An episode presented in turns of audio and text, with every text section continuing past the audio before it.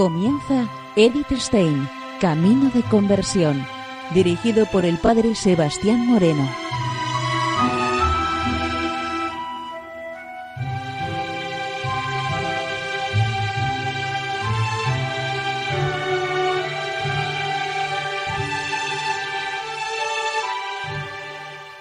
Muy buenos días, Nor de Dios. Seguimos conociendo a Edith Stein, Camino de Conversión. En esta emisión de hoy, en donde ya tenemos muy cerca estos días de la Navidad, vamos a comenzar un nuevo escrito de espiritualidad de nuestra querida Santa, titulado El misterio de la Navidad, encarnación y humildad.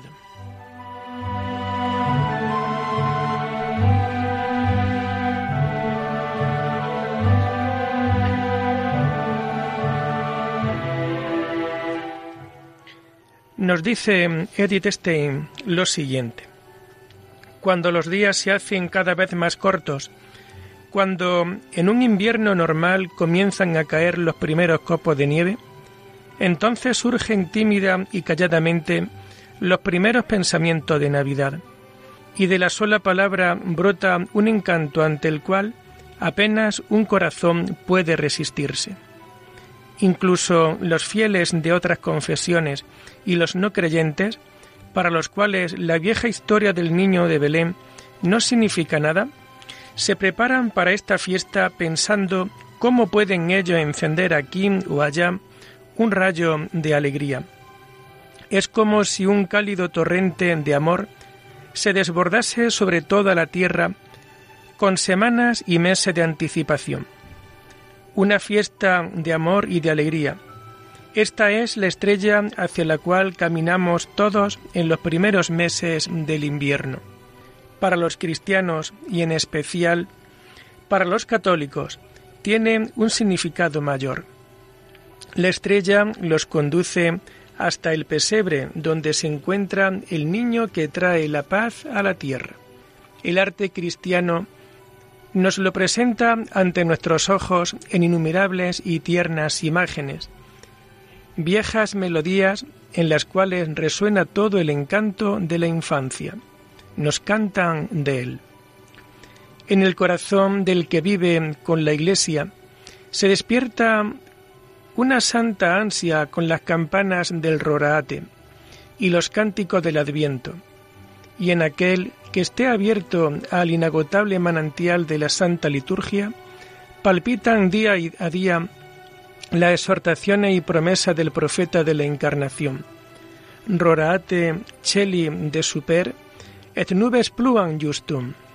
Desde el 17 hasta el 24 de diciembre resuenan las solemnes antífonas de Lo.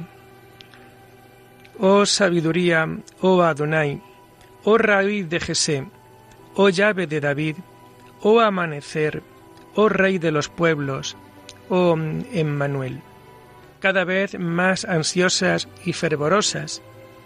Venid a liberándonos, y cada vez más prometedor resuena. He aquí que todo se ha cumplido.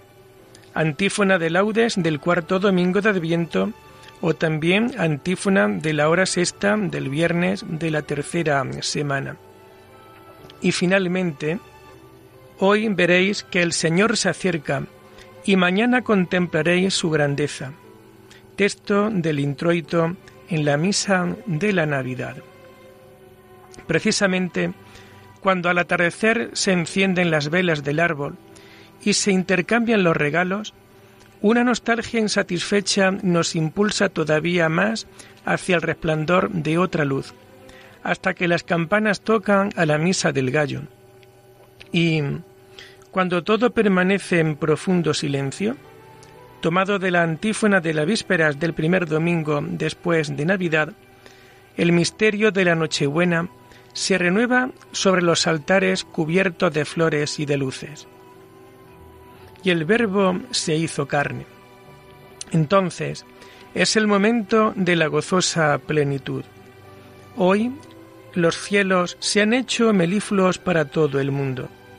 Se trata de un responsorio de hora de lecturas del día de Navidad.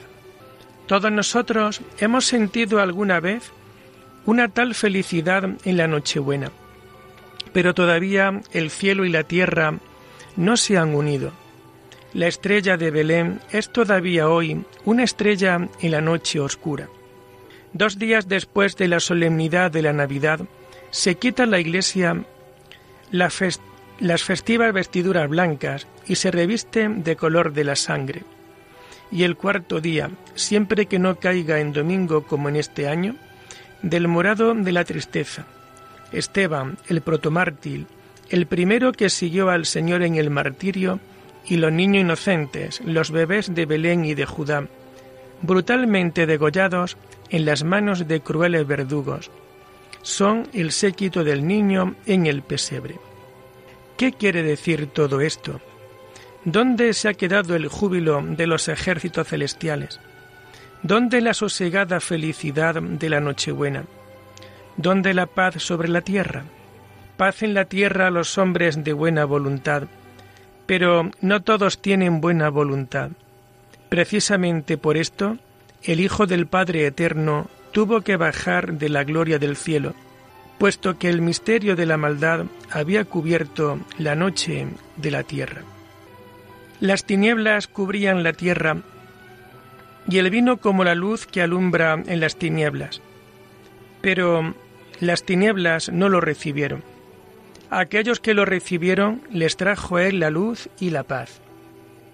La paz con el Padre Celestial, la paz con todos aquellos que igualmente son hijos de la luz y del Padre Celestial, y la profunda e íntima paz del corazón pero no la paz con los hijos de las tinieblas. El príncipe de la paz no les trae a ellos la paz sino la espada.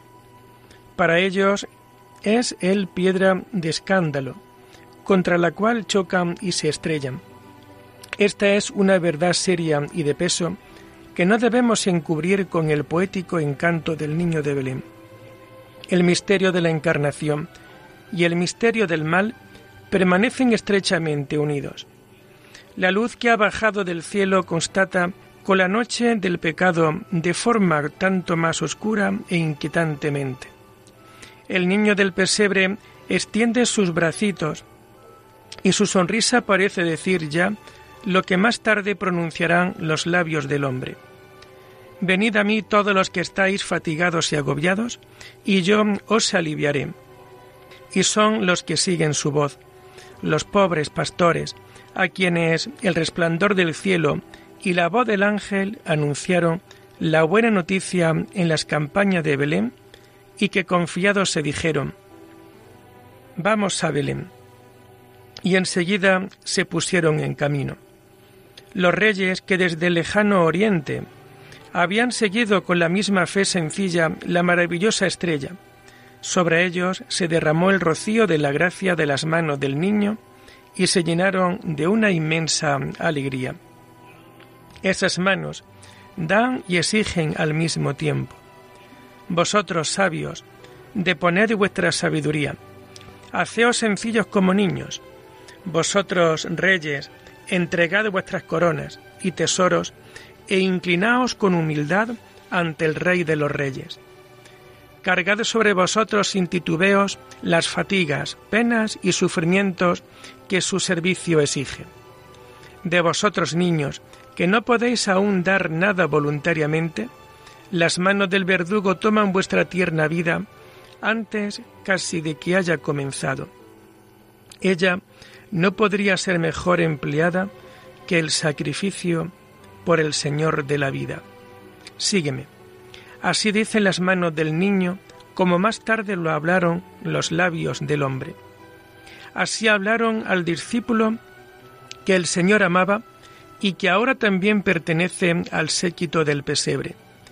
Y San Juan, el joven, con un limpio corazón de niño, lo siguió sin preguntar a dónde o para qué. Abandonó la barca de su padre y siguió al Señor por todos sus caminos hasta la cima del Gólgota. Sígueme. Esto sintió también el joven Esteban. Siguió al Señor en la lucha contra el poder de las tinieblas, contra la ceguera de la obstinada incredulidad, dio testimonio de él con su palabra y con su sangre. Lo siguió también en su espíritu, espíritu de amor que lucha contra el pecado, pero que ama al pecador y que incluso estando muriendo, intercede ante Dios por sus asesinos. Son figuras luminosas que se arrodillan en torno al pesebre. Los tiernos niños inocentes, los confiados pastores, los humildes reyes, Esteban, el discípulo entusiasta, y Juan, el discípulo predilecto, todos ellos siguieron la llamada del Señor. Frente a ellos se alza la noche de la incomprensible dureza y de la ceguera. Los escribas que podían señalar el momento y el lugar donde el Salvador del mundo había de nacer, pero que fueron incapaces de deducir de ahí el vamos a Belén. El rey Herodes, que quiso quitar la vida al Señor de la vida. Ante el niño en el pesebre se dividen los espíritus. Él es el rey de reyes y el Señor sobre la vida y de la muerte. Él pronuncia su sígueme, y el que no está con él está contra él. Y nos habla también a nosotros y nos coloca frente a la decisión entre la luz y las tinieblas.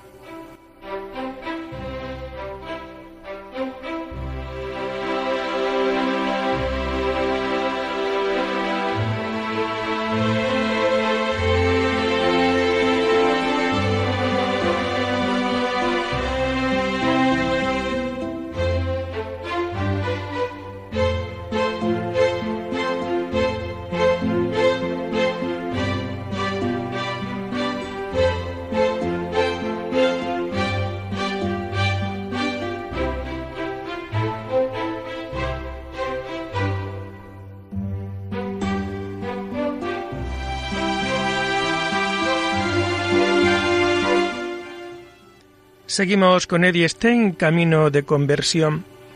Nos dice este escrito lo siguiente. Corpus Christi Mysticum. Cuerpo místico de Cristo. Unum esse cundeo. Ser uno con Dios. No sabemos ni debemos preguntarnos antes de tiempo dónde nos conduce el niño Dios en esta tierra Solo sabemos que aquellos que ansían al Señor le sucede todo para su bien. Y además que los caminos por los que conduce el Salvador van más allá de la tierra. Oh admirable intercambio. El creador del género humano nos presenta su divinidad al tomar un cuerpo. Se trata de la primera antífona de las segundas vísperas del día de la circuncisión. El Redentor ha venido al mundo para realizar ese intercambio admirable. Dios se hizo hijo del hombre para que todos los hombres llegaran a ser hijos de Dios. Uno de nosotros había roto el lazo de la filiación divina y uno de nosotros habría de unirlo nuevamente y pagar la expiación.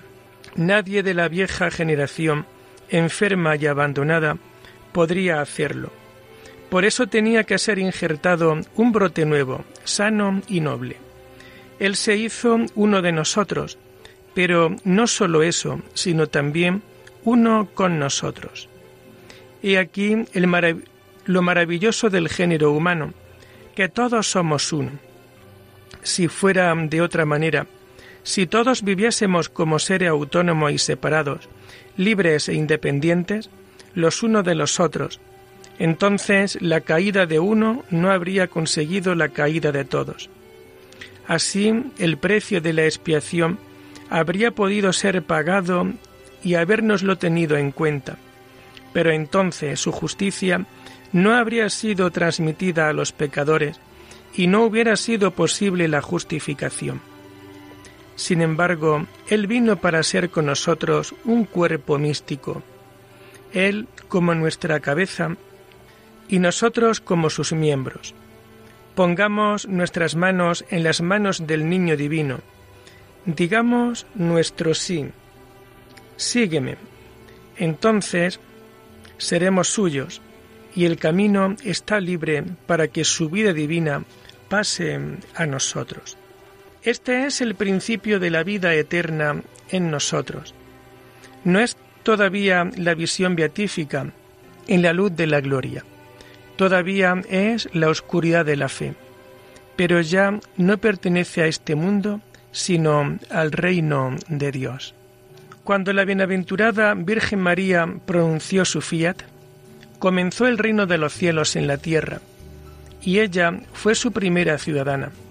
Y todos los que antes y después del nacimiento del niño, con palabra y hechos se proclamaron suyos, San José, Santa Isabel con su hijo, y todos los que estuvieron junto al pesebre, entraron a formar parte del reino de Dios. Todo sucedió de un modo diverso a lo que se podría pensar después de la lectura de los salmos y profetas sobre el reinado del Rey Dios. Los romanos continuaron siendo los señores de la tierra, y los sumos sacerdotes y los escribas siguieron sometiendo al pobre pueblo bajo su yugo. Todos los que pertenecían al Señor llevaban de un modo invisible el reino de Dios dentro de sí la carga terrestre no le fue quitada, incluso se les añadió algo más, pero lo que en sí encerraba era una fuerza alentadora que hacía el yugo suave y la carga ligera. Lo mismo ocurre hoy en día con todo hijo de Dios. La vida divina que se enciende en el alma es la luz que surge en las tinieblas, el milagro de la Nochebuena, el que la lleva consigo comprende cuando se habla de ella. Para los otros, sin embargo, todo lo que se dice de ella es un balbuceo ininteligible. Todo el Evangelio de San Juan es un semejante balbucir de la luz eterna que es vida y amor. Dios en nosotros y nosotros en Él. En esto consiste nuestra participación en el reino de Dios, cuyo fundamento ha puesto el misterio de la encarnación.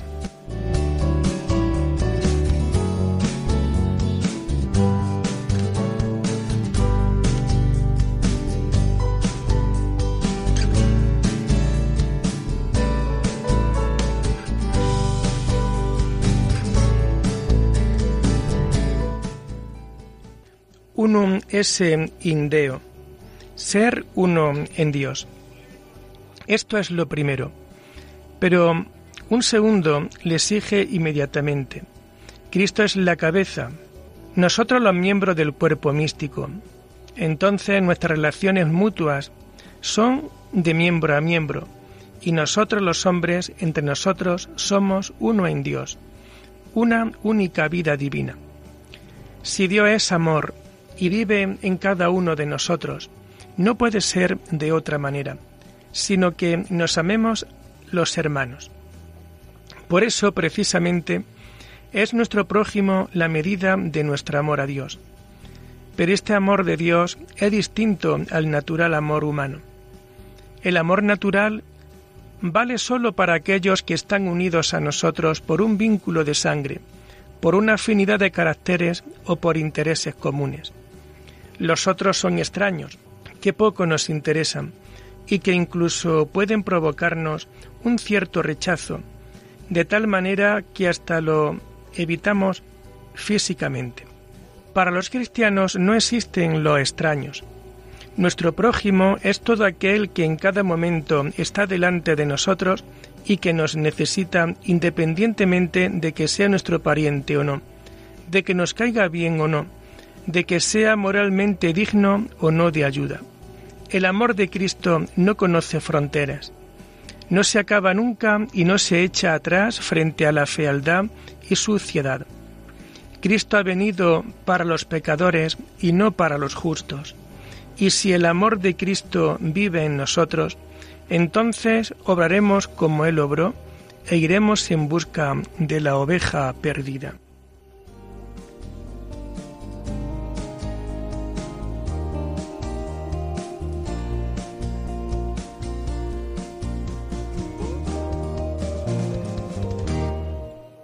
El amor natural busca muchas veces apoderarse de la persona amada para poseerla, en la medida de lo posible enteramente. Cristo ha venido al mundo para reintegrar al Padre la humanidad perdida. Y quien ama con su amor, ese quiere también a los hombres para Dios y no para sí. Este es al mismo tiempo el camino más seguro para poseerlos eternamente, pues si ponemos a un hombre en las manos seguras de Dios, entonces somos uno con Él, mientras que el afán de conquistarlo nos lleva casi siempre, tarde o temprano, a perderlo. Esto vale para las almas ajenas y las nuestras, y para todo bien exterior. Quien se ocupa afanosamente de ganar y acopiar, ese pierde, pero el que ofrece a Dios, ese gana para siempre.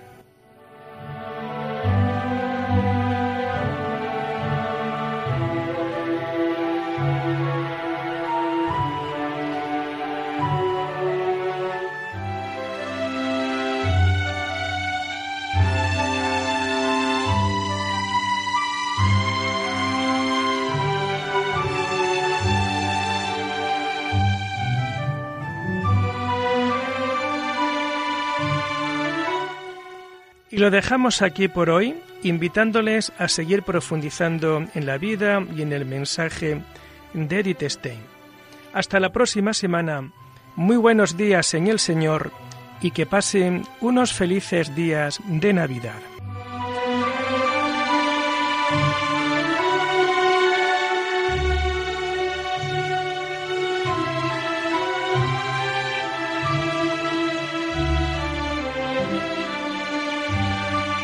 Han escuchado Edith Stein, Camino de Conversión, con el padre Sebastián Moreno.